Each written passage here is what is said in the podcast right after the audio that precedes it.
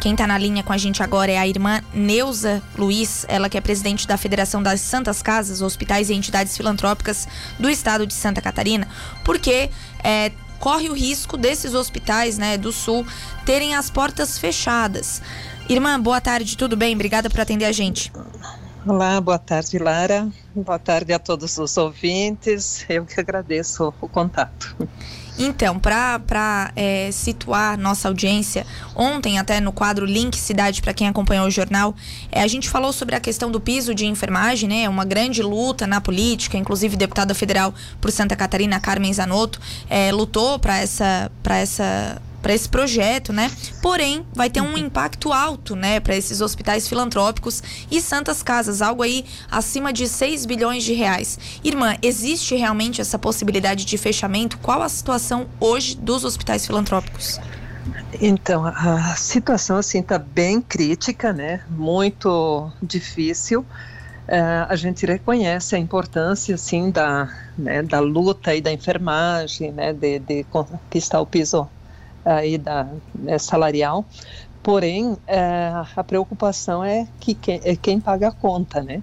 Então, como a gente já tem, talvez vocês tenham acompanhado aí, né, já no decorrer aí dos últimos anos não teve nenhum reajuste da tabela SUS e os custos cada vez mais elevadíssimos, inclusive é, a partir do, do Covid, né, tudo aumentou os preços né, do, dos medicamentos, dos insumos, enfim.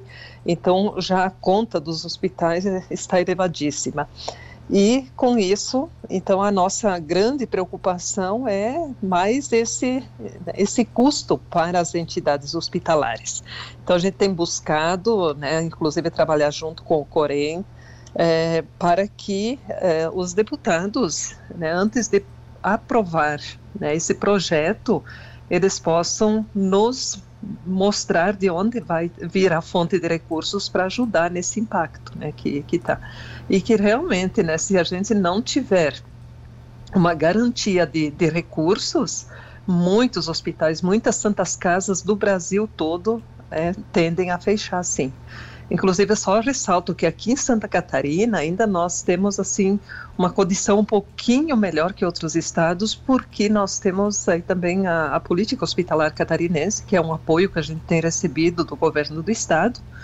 É, porém, isso é um incentivo, né, já diante do déficit que, que os hospitais têm, diante das filas de cirurgias eletivas que, que temos.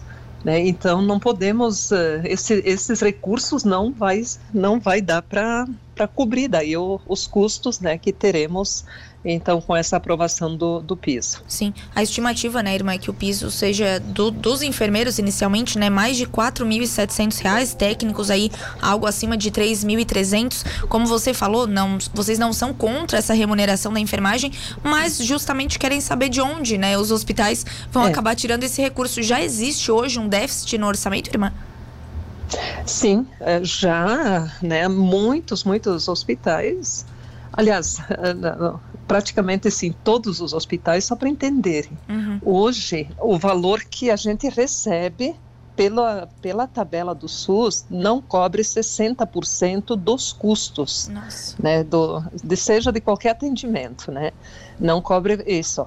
E aí, outros 40% é buscado através né, de, de, aí de alguns convênios com o Estado e também de emendas parlamentares, já para poder ter um equilíbrio na, nas contas, né? Muitos hospitais, inclusive a comunidade, ajudando com campanhas, com, né? Então, assim, ajudas diversas para poder uh, assegurar né, que os hospitais mantenham as suas portas abertas. Então, a gente já tem um déficit muito grande e, e por isso, então, essa angústia, essa preocupação né, em todo o país, inclusive eu faço parte aí da, do Conselho de Administração da CMB, que é a Confederação das Misericórdias do Brasil, e, e assim há um desespero muito grande, né, uma angústia dos diretores de hospitais de santas casas né, diante dessa situação. Haja vista que os atendimentos que são realizados é, né, hoje, praticamente mais de, de 70% são dos hospitais filantrópicos, né, que, que fazem o, o, atendimento de alta e média complexidade em todo o país. E, e daí com essa, esse déficit, né, então é que, que preocupa ainda mais. Sim, é, não é porque a gente está falando com vocês, né, mas são trabalhos é, realmente muito importantes, fundamentais e exemplares em todo o estado e tal isso acaba respingando, né, é, dando um prejuízo, digamos assim, também nos pacientes atendidos, né? Por exemplo, hospitais fazem hoje paralisação em protesto, né, justamente pela falta Sim. de recursos, a suspensão do, de procedimentos é algo também que preocupa vocês, né?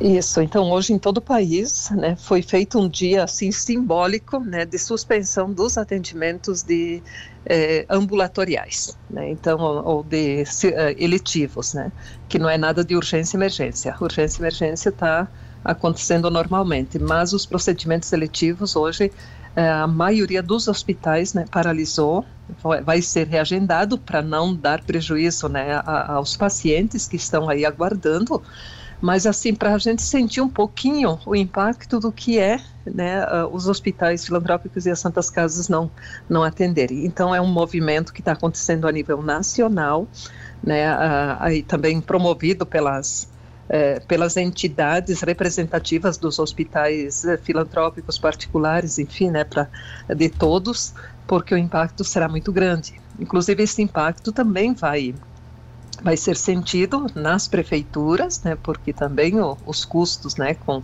com o pessoal da enfermagem, vai ser, né, no governo do estado também.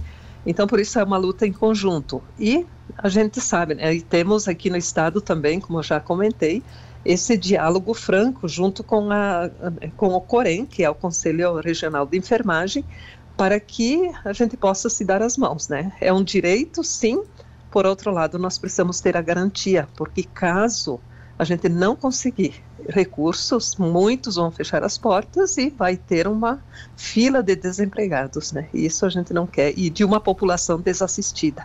Sim. E então a gente quer evitar, né, isso. Então, e a nossa e a nossa preocupação porque é um ano político e às vezes os interesses políticos partidários são maiores do que realmente os interesses coletivos, né?